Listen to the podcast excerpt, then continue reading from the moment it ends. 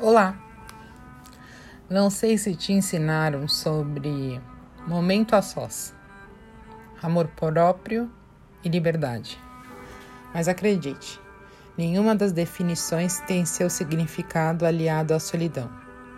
A mim, ninguém nunca ensinou. Eu aprendi na raça e na vontade. E depois de muito tempo, é até curioso analisar a forma como as pessoas se comportam diante da própria companhia. Enquanto alguns a valorizam utilizando o tempo em prol do autoconhecimento, outros correm dela na velocidade da luz.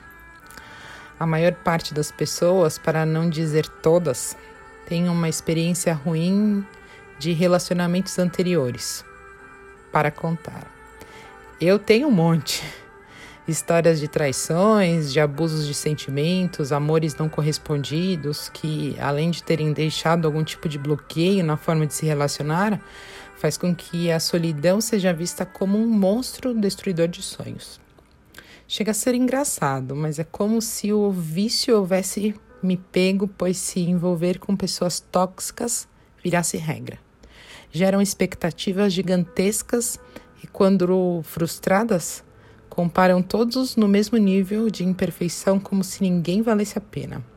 Entenda: melhor ser surpreendido por coisas boas do que não correspondido com expectativas geradas.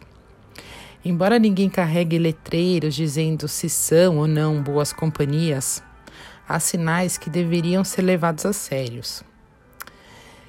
Se nunca respeitou limites, provavelmente não, respeit não respeitará os seus. Se ele não foi fiel a nenhuma namorada, você não será a primeira.